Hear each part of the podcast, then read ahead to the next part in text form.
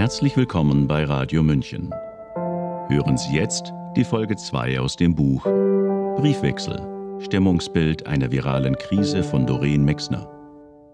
Als Hörreihe jeden Montag bei Radio München. Zeitgeschehen für immer aufbewahren. Niederrhein. Das Landeshistorische Museum und das Landesarchiv bitten darum, Erlebnisse, Erfahrungen und Anekdoten rund um die Corona-Pandemie zu sammeln. Derzeit ist nicht abzusehen, wie die Covid-19-Pandemie unsere Gesellschaft und unsere Alltagswirklichkeit beeinflussen wird. Das Niederrheinische Landesarchiv als Gedächtnis der Region sowie das Museum als Bewahrungsstätte wollen mit ausgewählten Objekten mögliche tiefgreifende Veränderungen, die durch die Pandemie ausgelöst werden, in ihrer Bedeutung für die Region dokumentieren. Ein wichtiges Anliegen ist es, den derzeitigen Ausnahmezustand auch aus der Sicht unserer Bürgerinnen und Bürger festzuhalten. Aus diesem Grund fordern das Landeshistorische Museum und das Landesarchiv dazu auf, Erlebnisse, Erfahrungen oder Skurrilitäten rund um die Corona-Pandemie mit ihren Kontaktverboten, Ausgangseinschränkungen, Berufsbeeinträchtigungen, Fernschulungen und noch etlichem mehr in ihren unterschiedlich wahrgenommenen Bedrohungen und Hoffnungen zu teilen. Ganz gleich, ob es das gemalte Kunstwerk eines Kindes, die Fotodokumentation eines niederrheinischen Geschäftstreibenden, ein Plakat am Wegesrand oder die vergleichenden Erinnerungen aus der alten Generation sind. Mit den Beiträgen unserer Bürgerinnen und Bürger erstellen wir einen Fundus, der es uns erlaubt, die Krisensituation aus grundverschiedenen Perspektiven zu beleuchten. Die Menschen erleben die veränderten Lebensumstände sehr individuell und gehen entsprechend unterschiedlich damit um, aus den bisher gemachten Erfahrungen können wir wichtige Schlussfolgerungen ziehen, die uns bei künftig eventuell zu erwartenden vergleichbaren Problemen nützlich sein können, erklärt Kulturdezernent Erfried Kracht.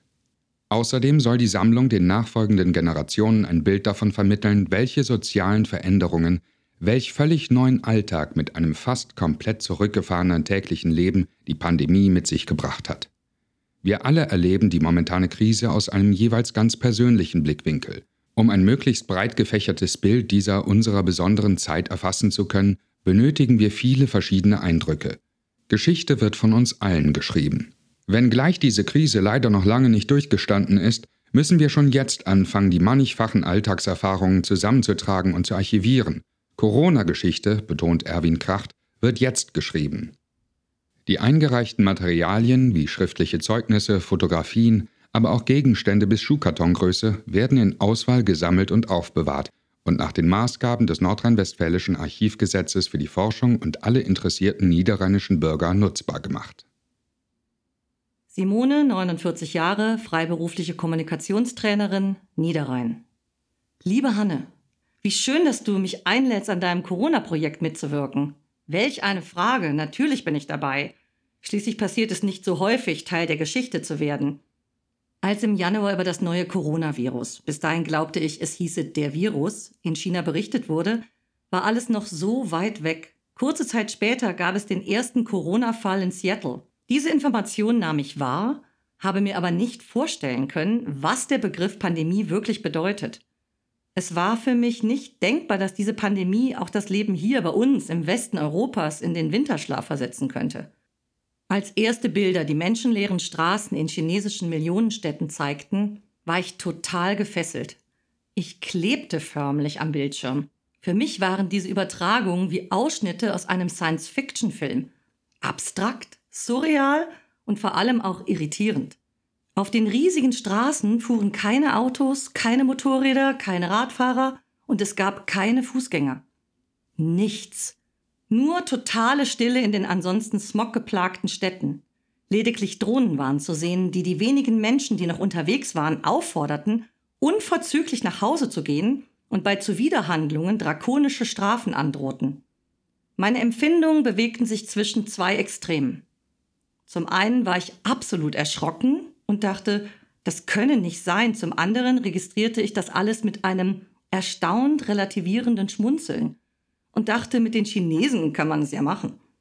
Zu dieser Zeit war ich noch davon überzeugt, dass eine Maßnahme, die mit dem fremden Wort Lockdown beschrieben wird, ein asiatisches Phänomen sei und nie bei uns Alltäglichkeit werden könnte.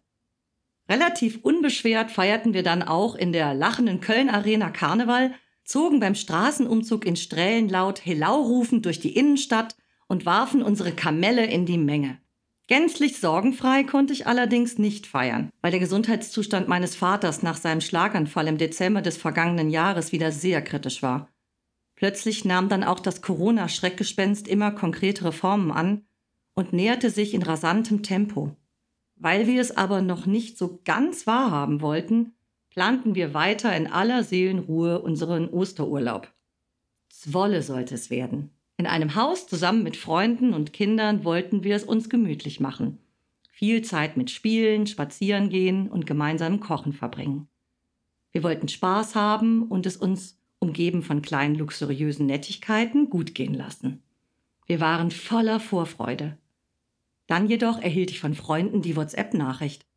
Sonja kommt heute aus Ischgl zurück. Da war zwar nix, sie hat auch nix, dennoch darf sie die Volksbank die nächsten zwei Wochen nicht betreten. Sie ist prophylaktisch krankgeschrieben. Komisch, dachte ich. Prophylaktisch krankgeschrieben. Ist das nicht ein Widerspruch in sich? In meiner Antwort machte ich mich dann auch noch über diese prophylaktische Krankschreibung lustig und gratulierte Sonja zu zwei Wochen Urlaub. Wir selbst dachten inzwischen nicht mehr an Urlaub. Unsere Freunde, mit denen wir verreisen wollten, sind beide selbstständig. All ihre Auftraggeber hatten ihre Buchungen storniert. Lakonisch schrieb ich noch, bei Hofers geht es jetzt ums finanzielle Überleben. Das war am 10. März. Noch betraf es die anderen. Das sollte aber nicht so bleiben.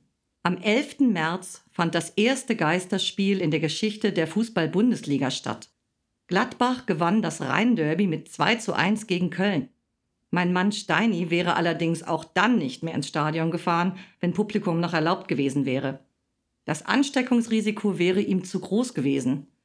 Er war zu diesem Zeitpunkt bereits der Überzeugung, dass unsere Frieda, sechste Klasse, schon in einer Woche mit Sicherheit nicht mehr zur Schule gehen würde. Ich selbst fuhr noch weitere zwei Tage lustig und unbeschwert nach Köln ins Seminar. So hieß es damals vor zwei Monaten noch. Heute würde es als Präsenzseminar betitelt werden. Dann aber sollte es auch mich mit Wucht treffen.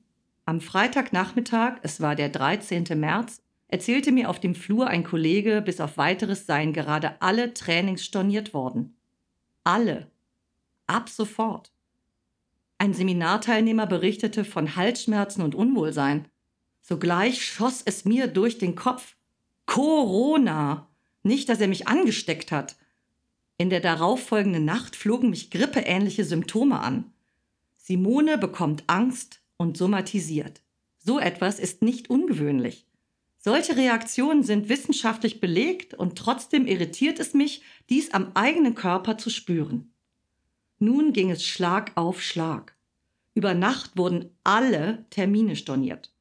Damit war der Terminkalender, vorher noch proppevoll, plötzlich so leer wie ein Babypopo glatt. Aquafitness wurde genauso wie Tennis, Reiten und der Saxophonunterricht abgesagt der 60. Geburtstag meines Bruders Frank, Konzerte, sämtliche Kulturveranstaltungen abgesagt. Alle Restaurants haben dicht gemacht, genauso wie all jene Geschäfte, die nicht als systemrelevant eingestuft wurden. Schulen und Unis stellten den Betrieb ein, sogar die Kirchen wurden geschlossen. Präsenzunterricht findet bis zu den Osterferien in drei Wochen nicht mehr statt. Firmen haben ihre Produktion eingestellt, die Wirtschaft ist auf ein Minimum zurückgefahren. Eine Welle der Kurzarbeit läuft an. Wer soll das alles bezahlen? Freunde treffen geht nicht mehr. Meine Eltern besuchen? Auf keinen Fall. Ich könnte sie anstecken. Und sie mich. Alles, was jetzt gilt, ist so diffus und so neu, dass sämtliche Alarmglocken in meinem Hirn schrillen. Das Schlimmste ist, der Feind ist nicht sichtbar. Ich höre förmlich meine kleine Amygdala, die Schallzentrale in meinem Gehirn, die das Angstfeuer anfacht, wild pochen. Nichts ist mehr so, wie es immer war. Nur Unsicherheit. Was wird aus meinem Beruf? Seminare virtuell abhalten? Das passt so gar nicht zu mir. Wird es jemals wieder Seminare geben, wie wir sie bisher kannten? In der Uni, vor Ort? Wird dafür überhaupt noch Geld vorhanden sein? Ich halte mich an der Vorhersage des Angstforschers Borwin Bandelow fest, der sagt, Es gibt in der Angstforschung eine Vier-Wochen-Regel. Kurz nach einem schweren Ereignis wie einer Naturkatastrophe, einem Terroranschlag oder eben auch einem Virusausbruch herrscht stets eine Art Panikreaktion. Die Angst davor, selbst Opfer dieser schrecklichen Ereignisse zu werden, ist sehr hoch, teilweise ist sie sogar übertrieben hoch. Nach ungefähr vier Wochen legt dieser erste Panikschub sich wieder.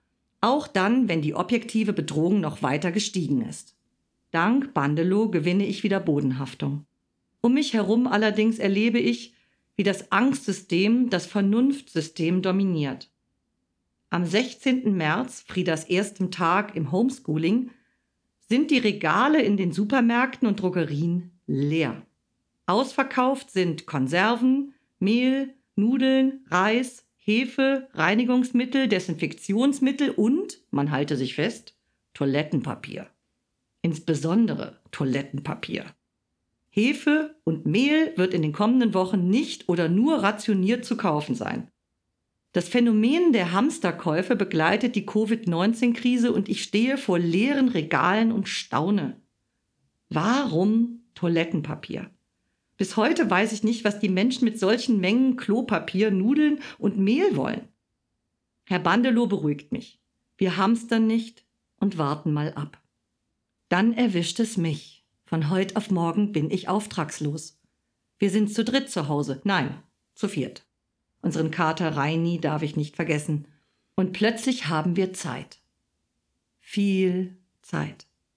Gott sei Dank haben wir ein Haus, einen Garten, sind finanziell abgesichert, gesund und, das ist das Wichtigste, wir haben uns gern. Damit das auch so bleibt, machen wir erst einmal einen Plan. Was wollen wir alles während der nächsten Wochen tun? Aufräumen, umräumen, Gartenmöbel abschleifen und neu streichen, wahlweise spazieren oder joggen gehen, Katereini betüddeln, gemeinsam kochen und backen, ein Nähprojekt kommt auf den Plan, das Jahresfotobuch 2019 soll gestaltet werden und das ein oder andere mehr würde uns auch noch einfallen. Friedas Homeschooling startet um 8.30 Uhr. Tagesstruktur, das wissen wir, ist wichtig. Deshalb erhalten unsere Mahlzeiten einen neuen Stellenwert. Auch wenn wir vorher schon mindestens eine Mahlzeit pro Tag gemeinsam eingenommen haben, läuft das jetzt noch ein bisschen anders ab, nämlich in aller Ruhe. Wir führen während des Essens herrliche Gespräche, erzählen uns Anekdoten aus alten Zeiten und verbannen Handy und andere mögliche Ablenker. Außerdem beobachten wir ein weiteres Phänomen, den Werkstolz nach vollbrachter Arbeit. Die Gartenmöbel sehen aus wie neu nur besser, weil wir selbst Hand angelegt haben. Mit der Laubsäge sägen wir aus Sperrholz Häschen, schleifen und bemalen sie und einige verschenken wir sogar. Wir nähen Kissen und später Gesichtsmasken. Steini kümmert sich um seinen Autogrammshop bei eBay. Es ist kurios. Die Menschen sind zu Hause und steigern auf alles, was es zu ersteigern gibt.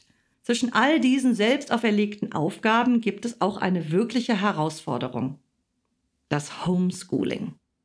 Plötzlich sind wir Lehrer. Unterm Strich, da sind wir drei uns einig, machen wir das gut. Als Eltern allerdings sind wir völlig überrascht, wie schwer sich unsere Lehrer auf die veränderte Situation einlassen können.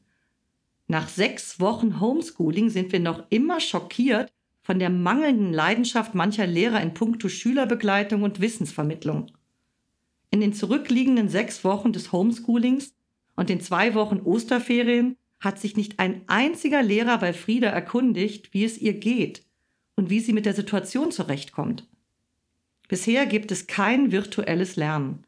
Das Arbeiten ist in den überwiegenden Fächern noch immer eine Einbahnstraße. Der Mathelehrer ist fast komplett von der Bildfläche verschwunden.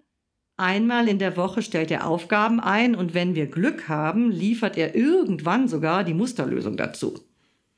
Nun gut, auch daran gewöhnen wir uns und meistens macht es riesigen Spaß, gemeinsam zu lernen und zu gestalten. Der Englisch-Rap ist großartig geworden und das Labbook für Biologie ebenfalls. So mancher Quatsch schweißt uns durchaus zusammen. Wir hegen die Hoffnung, dass die Lehrpläne zukünftig mal überarbeitet werden. Sie haben es wirklich nötig. Bisher hatten wir das nur vermutet, jetzt wissen wir es. Die Wochen der sozialen Isolierung legen jede Menge kreatives Potenzial frei. Nie hätte ich gedacht, dass ich mich einmal über eine einzelne Tulpe, die an einem Samstag vor unserer Haustür lag, so freuen würde. Auf der beiliegenden Karte stand Hashtag Bleib gesund, Bindestrich Hilfe nötig? Fragezeichen. Bitte bei Caroline melden. Welch eine schöne Nachbarschaftsgeste. Ich freue mich, dass wieder Postkarten geschrieben werden. Außerdem bemalen die Menschen Steine, um sie fürs Finden zu verstecken oder direkt zu verschenken. Im Klassenverband setzen wir uns dafür ein, dass Friedas syrischer Mitschüler einen Laptop erhält, damit auch er die Chance hat, am Homeschooling teilzunehmen. Frieda backt Kuchen für den Hof, ich koche Erdbeermarmelade, die Frieda in der Nachbarschaft verteilt. Zum Dank, der gar nicht erwartet war, gibt es ganz viele Lächeln zurück. Wir produzieren Tassenkuchen, der an Ostern versteckt wird. Wir treffen uns mit Freunden zum Nachmittagskaffee und Kuchen per Zoom, tanzen virtuell gemeinsam in den Mai, nehmen mit größter Freude die Nominierung zu einem Trinkcontest per WhatsApp an.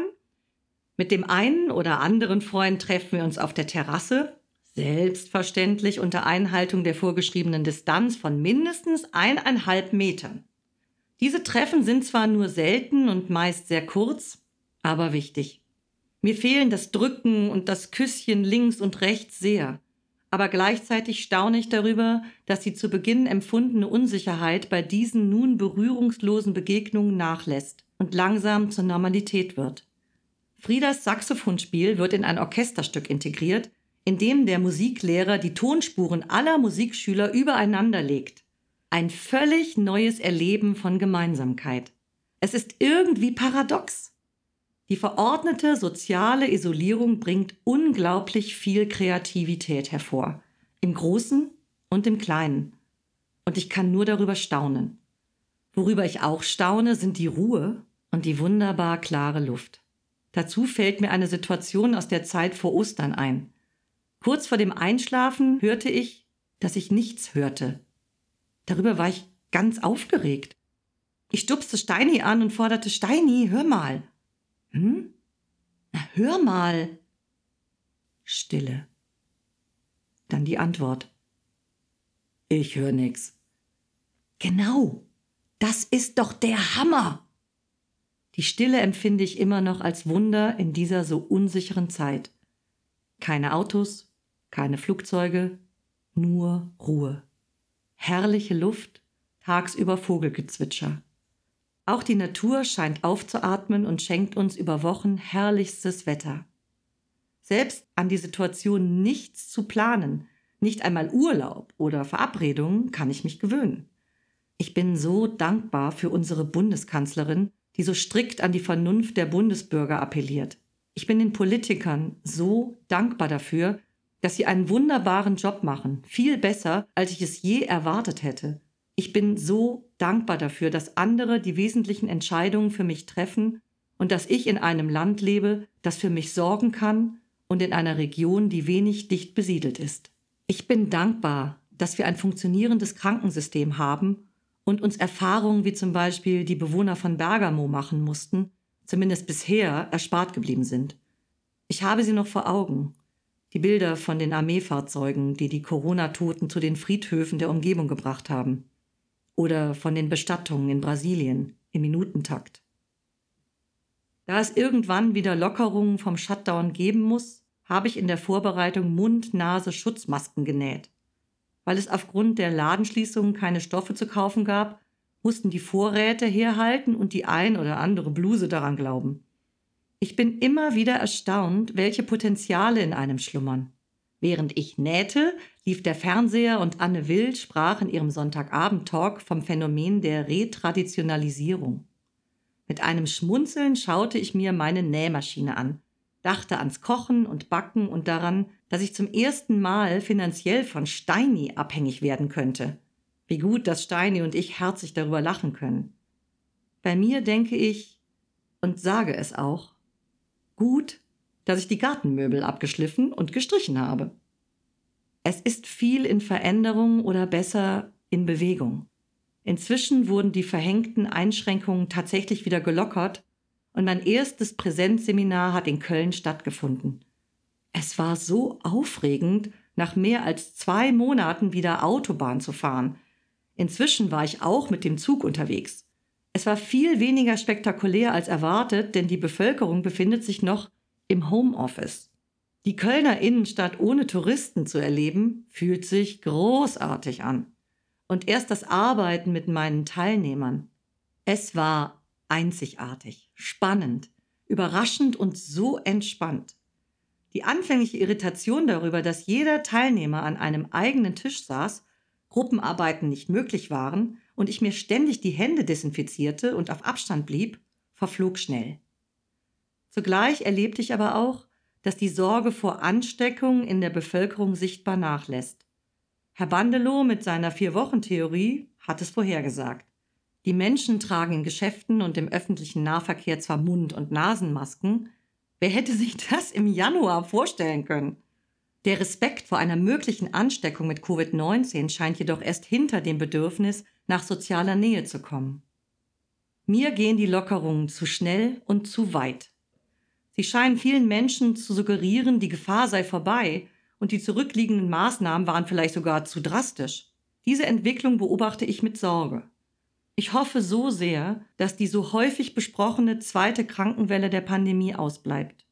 Gleichzeitig bin ich gespannt, welche Ressourcen die Corona-Pandemie zutage fördern wird. Vielleicht richten wir uns neu aus und fokussieren uns auf Werte, die wirklich wichtig sind. Ich hoffe es und genieße erst einmal die Ruhe.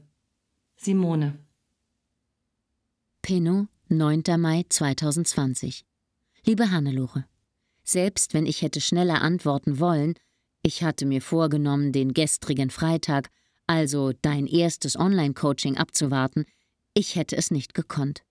Ich war wie gelähmt. Seit Tagen sitze ich mehrere Stunden täglich an meinem PC und lese mich durch das Internet. Dort erfolgt teilweise eine völlig andere Berichterstattung als in den Zeitungen und im Fernsehen. Das erschüttert mich und ich weiß nicht mehr, was ich glauben soll. Es klingt alles so einleuchtend. Hast du schon einmal von Professor Bhakti gehört? Oder Dr. Wodak? Oder Bodo Schiffmann? Die sagen, dass Covid-19 mit einer schweren Grippewelle vergleichbar sei und wir nicht alle in Angst und Panik verfallen müssen. Sie sagen auch, dass die Maßnahmen der Regierung viel größere Probleme nach sich ziehen würden, als das Virus verursacht. Ihre Begründungen und die Zahlen, die sie anführen, klingen genauso überzeugend wie die Ausführungen des führenden virologischen Beraters der Bundesregierung, Christian Drosten. Nur, dass sie in total verschiedene Richtungen gehen. Das wäre alles vielleicht nicht so schlimm, wenn es nicht um unser Leben ginge, physisch, aber auch psychisch. Hast du im März die Kolumne Wieder die Vernunftpanik von Sascha Lobo im Spiegel gelesen? Ich war ganz erschrocken über das umfassende Bild, das er von den Auswirkungen der Corona-Maßnahmen gezeichnet hat. Beim Lesen ist mir erst bewusst geworden, wie sehr wir zur Mittelschicht gehören, dass wir das Bildungsbürgertum sind und unser Jammern ein Jammern auf hohem Niveau ist. Wie geht es in dieser Zeit den Leuten, die zu viert, zu fünft in Wohnungen mit zwei Zimmern hausen? Bei denen das Geld vorne und hinten nicht reicht, die innerfamiliäre Stimmung grundsätzlich nicht optimal ist und bei denen die Nerven jetzt blank liegen. Kurzarbeit oder gar keine Arbeit, Kleinstkinder oder Pubertierende zu Hause und die Anweisung, die Wohnung möglichst nur zum Einkaufen zu verlassen. Allein das Homeschooling, wie soll das gehen? Haben alle Haushalte die technischen Voraussetzungen? Ganz zu schweigen vom Lernumfeld. Was ist mit den Kindern, die Unterstützung brauchen? Es gibt so viele Eltern, die entweder keine Zeitkapazitäten oder aber auch nicht die intellektuellen Fähigkeiten und noch weniger die pädagogischen haben. Ich merke das ja schon bei meiner Clara. Sie wünscht sich, dass ich mit ihr lerne, aber nicht, weil sie lernen will, sondern weil ihre Lehrerin ihr Druck macht. Da ist doch Hopfen und Malz verloren. Ich denke, die Kinder müssen eingeladen werden zu lernen. Motivation ist das Zauberwort. Das ist meine tiefste Überzeugung. Ich will meine Kinder nicht zum Lernen zwingen. Ich habe keine Lust, den Job des Lehrers zu übernehmen und dafür unseren Familienfrieden aufs Spiel zu setzen. Jens hat für 14 Tage den Uckermark Kurier Probe abonniert. Jeden Tag studiere ich die Leserbriefe. Die sind erschreckend. Immer wieder schreiben vor allem Mütter, wie fix und fertig sie sind, dass sie nicht mehr können, dass sie abends weinend ins Bett fallen und nicht wissen, wie sie den nächsten Tag bewältigen sollen. Im besagten Spiegelartikel schreibt Sascha Lobo auch, dass all die Entscheidungen, die momentan getroffen werden, von Menschen getroffen werden, die in großen Wohnungen leben, womöglich noch Grundstücke haben, offenbar aber keinerlei Gespür mehr für die unteren Schichten. Sagt man das so? Untere Schichten? Das klingt irgendwie sehr negativ. Ist einkommensschwach besser? Oder was ist mit den Verkäuferinnen, die als systemrelevant eingestuft natürlich an ihren wie gefährlichen Arbeitsplätzen sitzen sollen, nachmittags aber keine halbe Stunde, ja nicht mal fünf Minuten mit ihren quengelnden Kleinkindern auf den abgesperrten Spielplatz dürfen. Die Kolumne hat mich sehr berührt. Deshalb habe ich sie auf meiner Facebook-Seite geteilt. Weißt du, was passiert ist? Ich habe richtig Prügel dafür eingesteckt. Eine knallharte Ohrfeige, nein, eigentlich war es ein Tiefschlag, versetzte mir mein alter Mentor aus Journalistentagen, Tobias König. Er schrieb Bilden hilft. Ausrufezeichen, Ausrufezeichen, Ausrufezeichen. Und verlinkte die Todesanzeigen aus Italien unter meinem Post. Das ging mir durch und durch. Das war wie ein abgeschossener Pfeil. Kann man nicht mal mehr vernünftig miteinander reden? Dieser raue Umgangston macht mich fertig. Ich fühle mich so wackelig, Hannelore. Es gibt doch immer mehrere Perspektiven. Natürlich sind da die vielen Toten. Ich sehe aber auch die vielen Menschen, die jetzt zu Hause eingesperrt sitzen. In anderen Zuhauses, als du und ich sie haben und auch als Tobias König es hat. Hannelore, ich weiß nicht mehr, was richtig und was falsch ist. Ich weiß nicht, wem ich glauben soll. Ich fühle mich wie ein Fähnchen im Wind. Das ist so furchtbar. Nicht nur für mich, sondern vor allem auch für die Familie. Die Kinder spüren meine Unsicherheit und sind dadurch ebenfalls verunsichert. Sophie, sie wird in zwei Monaten zwanzig, meckert mit mir, wenn ich im Internet nach meiner Meinung suche. Sie sagt, als dreifache Mutter hätte ich andere Aufgaben. Damit trifft sie einen wunden Punkt. Ich will doch eine gute Mutter sein gerade und besonders in dieser Zeit. Als ich bei deiner Simone las, wie verbindend diese Kleinfamilie jetzt ihre gemeinsamen Mahlzeiten zelebriert, versetzte mir das sofort einen Stich. Bei uns isst gerade jeder für sich. Ich koche zwar, aber gemeinsame Tischzeiten kriegen wir nicht hin. Wenn wir es versuchen, geht jedes Mal irgendeine Bombe hoch. Entweder einer schmatzt zu laut oder einer quatscht zu viel oder etwas, was der andere nicht hören mag. Zudem will uns Sophie auch immer noch erklären, wie wir Clara und Hannes erziehen sollten. Sie versteht überhaupt nicht, dass wir die beiden einfach ihr Ding machen lassen und darauf vertrauen, dass sie daran wachsen. Die beiden sind so glücklich mit ihrer Freiheit und ihren Freunden. Den ganzen Tag stromern sie durchs Dorf. Jetzt haben sie sich bei Thea, das ist eins von unseren Berliner Kindern, die jedes Wochenende und nun Corona dauerhaft in Pinnow wohnen, in der Scheune ein Detektivbüro eingerichtet und observieren die Dorfbewohner. Am Wochenende haben sie einen Film gedreht. Natürlich einen Krimi. Krimis sind gerade ihr großes Thema. Als Inspiration dienen ihnen die drei Ausrufezeichen. Oder sind es die Fragezeichen? Egal. Jedenfalls bekam ich ganz unverhofft eine Nebenrolle. Ich war die Putzfrau, die in der Kirche die Leiche gefunden hat. Ich sage dir, an mir ist eine Schauspielerin verloren gegangen. Noch ist Thea dabei, den Film zu schneiden. Auf das Ergebnis bin ich riesig gespannt. Für mich ist das, was die Kinder hier machen, Schule, wie ich sie mir erträume. Die Kinder lernen gerade so viel, vor allem sozial. Manchmal wünschte ich, ich wäre auch noch mal ein Kind. Jetzt in dieser Welt. Corona-frei natürlich. Wir haben hier wirklich schöne Momente. Aber Corona wabert in der Luft und belastet mich. Ich kann das nicht einfach ausklammern. Das jedoch will Sophie. Darüber geraten wir immer wieder aneinander. Dabei beschäftigt auch sie sich intensiv mit dem Thema. Ich bin immer wieder überrascht, wie umfassend sie sich ihre Meinung bildet. Manchmal empfiehlt sie mir, Interviews anzuhören mit Menschen, von denen ich noch nie gehört habe. Und dann staune ich, weil die Inhalte in die gleichen Richtungen gehen, die mich interessieren Lebensgeschichte, Gesellschaft, Psychologie. Wenn ich ihr im Gegenzug ebenfalls Texte oder Sendungen empfehlen will, zieht sie allerdings nur spöttisch die Augenbrauen hoch. Damit erinnert sie mich sehr an mich in diesem Alter. Damals dachte ich auch, ich hätte das Weltwissen gepachtet. Und nun, 30 Jahre später, was weiß ich? Dass ich nichts weiß? Was ist, wenn Sophie richtig liegt und es Clara und Hannes später auf die Füße fällt, dass ich sie jetzt spielen lasse? Ach, Hannelore, nun habe ich ganz schön viel vor dir ausgeschüttet. Ich hoffe, es war nicht zu viel. Grundsätzlich, das weißt du, bin ich nicht so. Ach, jetzt bin ich eigentlich. Ja. Was bin ich? Weiter optimistisch? Jedenfalls glaube ich nicht, dass hier das große Weltsterben kommt. Oder will ich es nur nicht glauben?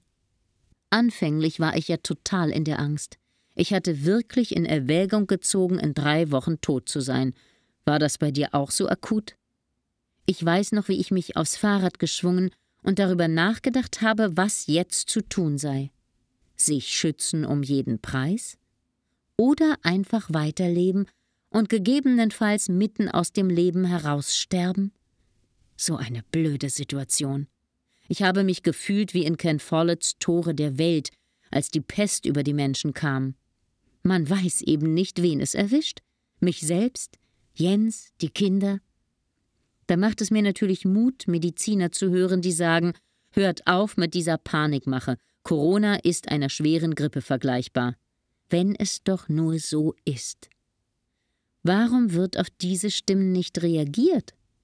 Professor Bhakti hat schon im März einen offenen Brief an Angela Merkel verfasst. Auf fünf Fragen hat er um Antwort gebeten. Aber es kommt nichts. Keine Reaktion, niente. Das beschäftigt mich.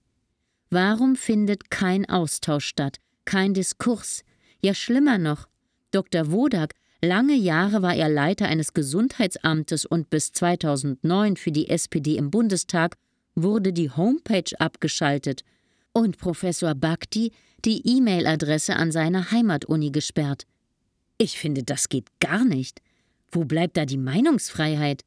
Wenn ich so etwas lese, regt sich bei mir ein Zweifel, der mir auch schon ganz zum Anfang kam, als Corona plötzlich nicht mehr nur ein chinesisches, sondern ein weltweites Problem war. Damals regte sich eine kleine Stimme in meinem Bauch, die fragte, wer verdient daran? Inzwischen ist klar, es verdienen Leute daran, und zwar richtig gut. Parallel jedoch gehen so viele zugrunde. Und das weltweit. Was denkst du dazu? Oder dein Bekanntenkreis? Ich warte schon begierig auf weitere Rückläufer deines Fragebogens. Der Bericht von Simone war eine Wucht. Ich habe ihn verschlungen. Sag ihr das gerne. Ich bin so froh, dass du dieses Projekt angeschoben hast. Zu lesen, was andere Menschen erlebt und erfahren haben, was sie denken, wie sie Probleme betrachten, das stärkt mich ungemein. Ich hoffe, ich bekomme aus meinem Bekanntenkreis demnächst ebenfalls die ersten Rückmeldungen. Hast du schon weitere Eingänge? Ich selbst habe versucht, meine Notizen für dich in Form zu bringen, aber das zieht mir dermaßen die Füße weg, dass ich denke, es könnte besser sein, meine Gedanken dosiert in unseren Briefwechsel zu packen. Oder ich rückblicke später, wenn der ganze Spuk vorbei ist. Bevor ich nun aber erneut ins Negativieren rutsche, setze ich lieber einen Punkt und frage dich, was ich eigentlich schon ganz am Anfang fragen wollte. Wie war deine Online-Coaching-Premiere? Ich kann mir das gar nicht vorstellen, ein Coaching per TV. Aber ich finde es toll, dass du so etwas wagst. Im stolzen Alter von 74 Jahren. Chapeau! Ich mit meinen schlappen 47 muss jetzt Fußball spielen. Seit der Schulschließung ziehen wir das jeden Abend durch. Eine halbe Stunde Fußball auf unserer Wiese. Das tut so gut. Und wir werden immer besser. Meine Stimmung meist auch. Hannelore, Jens pfeift schon an. Entschuldige das abrupte Ende. Bis ganz gleich. Nora. Sie hörten eine weitere Folge aus dem Briefwechsel. Stimmungsbild einer viralen Krise von Doreen Mexner. eine Produktion des Mont Alto Veritas Verlages. Das Buch sowie das Hörbuch sind im Umland Verlag erschienen. Die nächste Folge hören Sie hier bei Radio München nächste Woche zur gleichen Zeit.